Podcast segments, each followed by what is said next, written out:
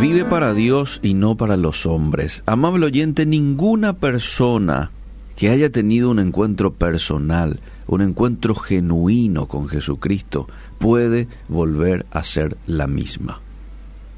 El que te dice, yo tuve una experiencia con Jesús, yo lo acepté en mi corazón, pero sigue siendo la misma persona. Ah, te está mintiendo esa persona. En realidad no tuvo un encuentro genuino personal con Dios. Porque si eso ocurriese, tiene que haber necesariamente un cambio en su manera de pensar, de vivir. ¿Por qué muchos o, o, muchas veces, a pesar que hemos tenido encuentros genuinos con Dios, seguimos practicando ciertos hábitos que lejos de bendecirnos, nos humillan y nos alejan poco a poco de Dios? ¿Por qué se da esto?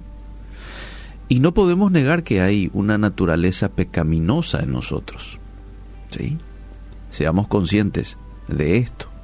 Desde que nacemos, traemos con nosotros el pecado original que al crecer y tomar conciencia, debemos de reconocer que necesitamos ser redimidos por Dios a través de Jesús.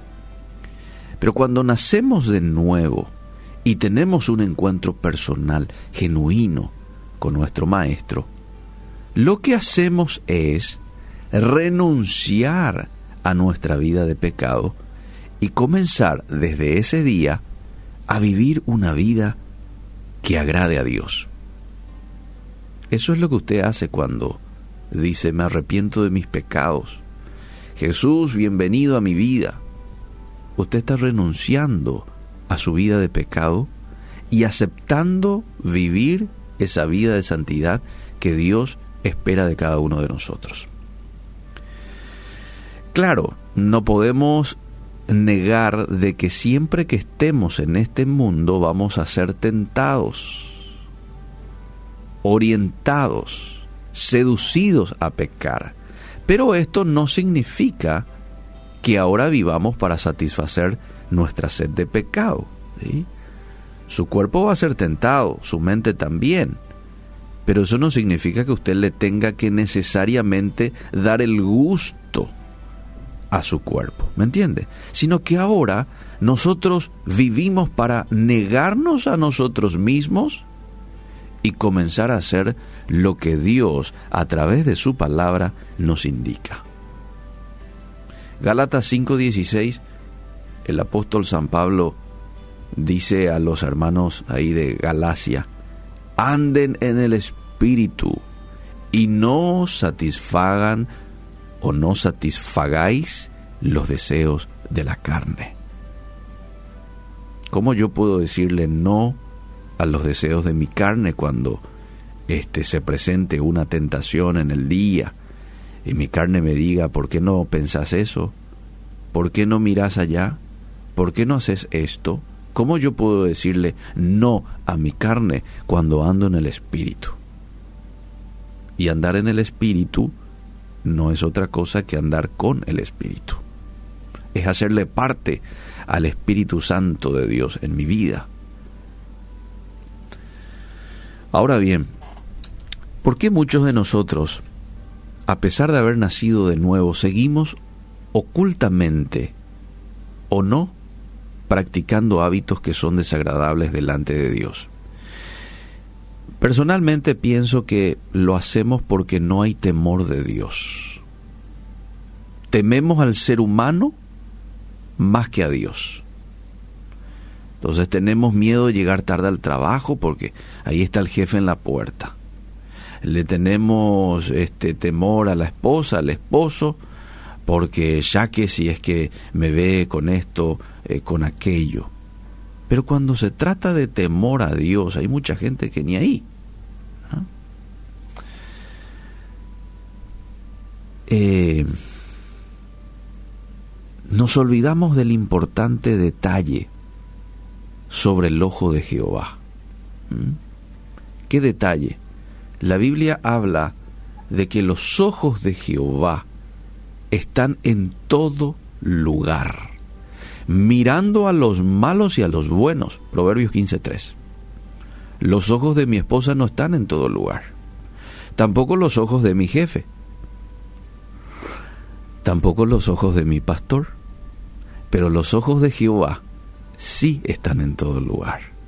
Atención con esto. Y el mayor error que un cristiano puede cometer es comenzar a vivir para la gente, para el ojo humano, y olvidarse del ojo de Dios que todo lo ve. Gente, cuando nosotros comenzamos a vivir para el ojo humano, seguramente vamos a tener nuestra recompensa humana. Esa falsa admiración que la gente te tendrá por ser íntegro delante de sus ojos. Pero ¿qué pasó con la recompensa de Dios? La Biblia dice en Mateo 6, guardaos de hacer vuestra justicia delante de los hombres para ser vistos de ellos. De otra manera no tendréis recompensa de vuestro Padre que está en los cielos. Y después dice, cuando pues des limosna, no hagas tocar trompeta delante de ti, como hacen los hipócritas en las sinagogas y en las calles para ser alabados por los hombres. De cierto te digo que ya tienen su recompensa. Y después la Biblia dice, no, cuando vos des limosna, hacelo en secreto. Cuando vos ayunes, hacelo en secreto. Cuando vos ores, encerrate en tu habitación y orale a tu Padre que está en secreto. Interesante tu Padre que está en secreto. Y tu Padre que está en secreto, o que ve en lo secreto, te recompensará en público. o sea, en pocas palabras Dios te está diciendo, hacelo para mí, no lo hagas para la gente. Yo no quiero recompensa de la gente. Me interesa mucho más la recompensa que Dios me pueda dar. Entonces hazlo en secreto. No vayas a promocionar mucho lo bueno que haces.